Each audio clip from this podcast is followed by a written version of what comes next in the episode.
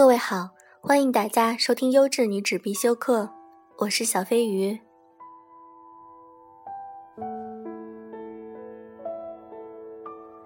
前几天，高圆圆和赵又廷大婚了，在这里祝他们幸福美满。今天想分享的文章和他们有关，题目叫《美丽的人要不要在一起》。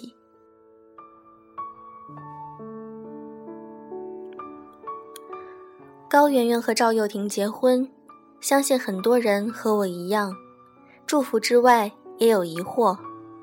我们在思考一个问题：两个美丽的人要不要在一起？该不该在一起？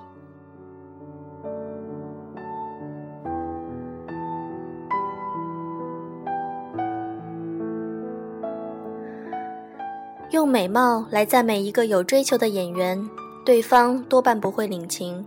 但高圆圆的演艺资本构成里，美貌肯定是占了一大块比重的。十六岁时。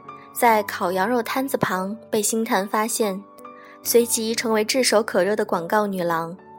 光是九七年的三个月就接了二十条广告，九八年更是拍个不停。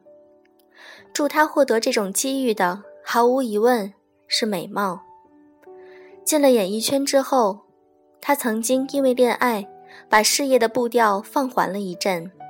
换做别人，遭遇人生拐点。那是妥妥的，但他再度出山，立刻接到大导演的片约。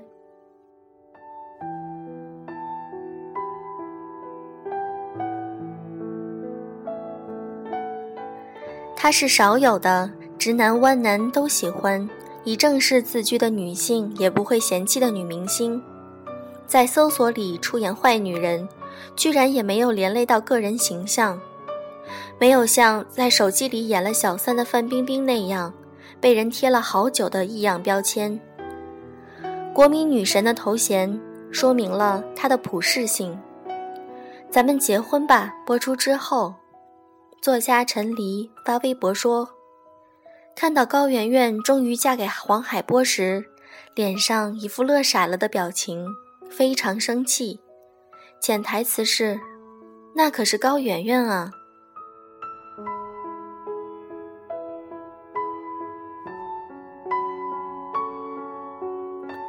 他人品也不错，有个朋友几次采访高圆圆后和他成了好友，每每提起他都不住赞美。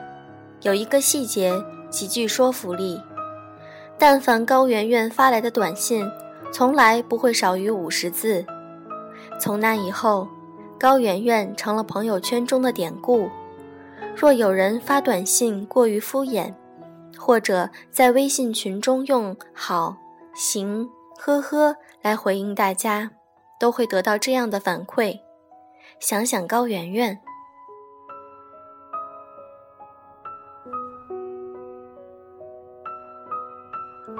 所以他和赵又廷在一起，让人略微觉得不安，因为两个人实在是年貌相当。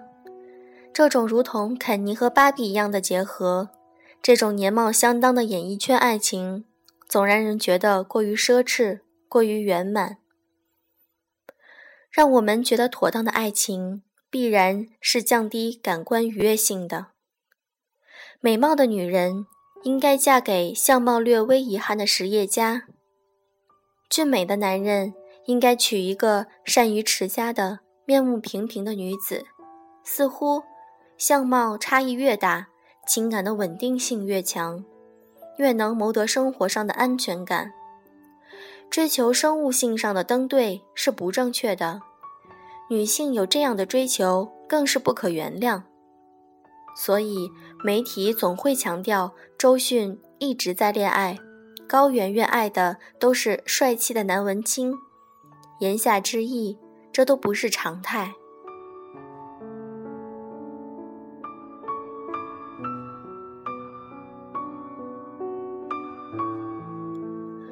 尤其是在当下极度的财富焦虑中，许多人都下意识地觉得，必须要损失一点感官的愉悦，来追求某种安全感。损失了这种愉悦，也必然能换来安全感。明星，尤其是女明星的婚恋，因此成了这种焦虑的代行者。她们老老实实嫁人才是正道，嫁给一个有钱的男人才是常态。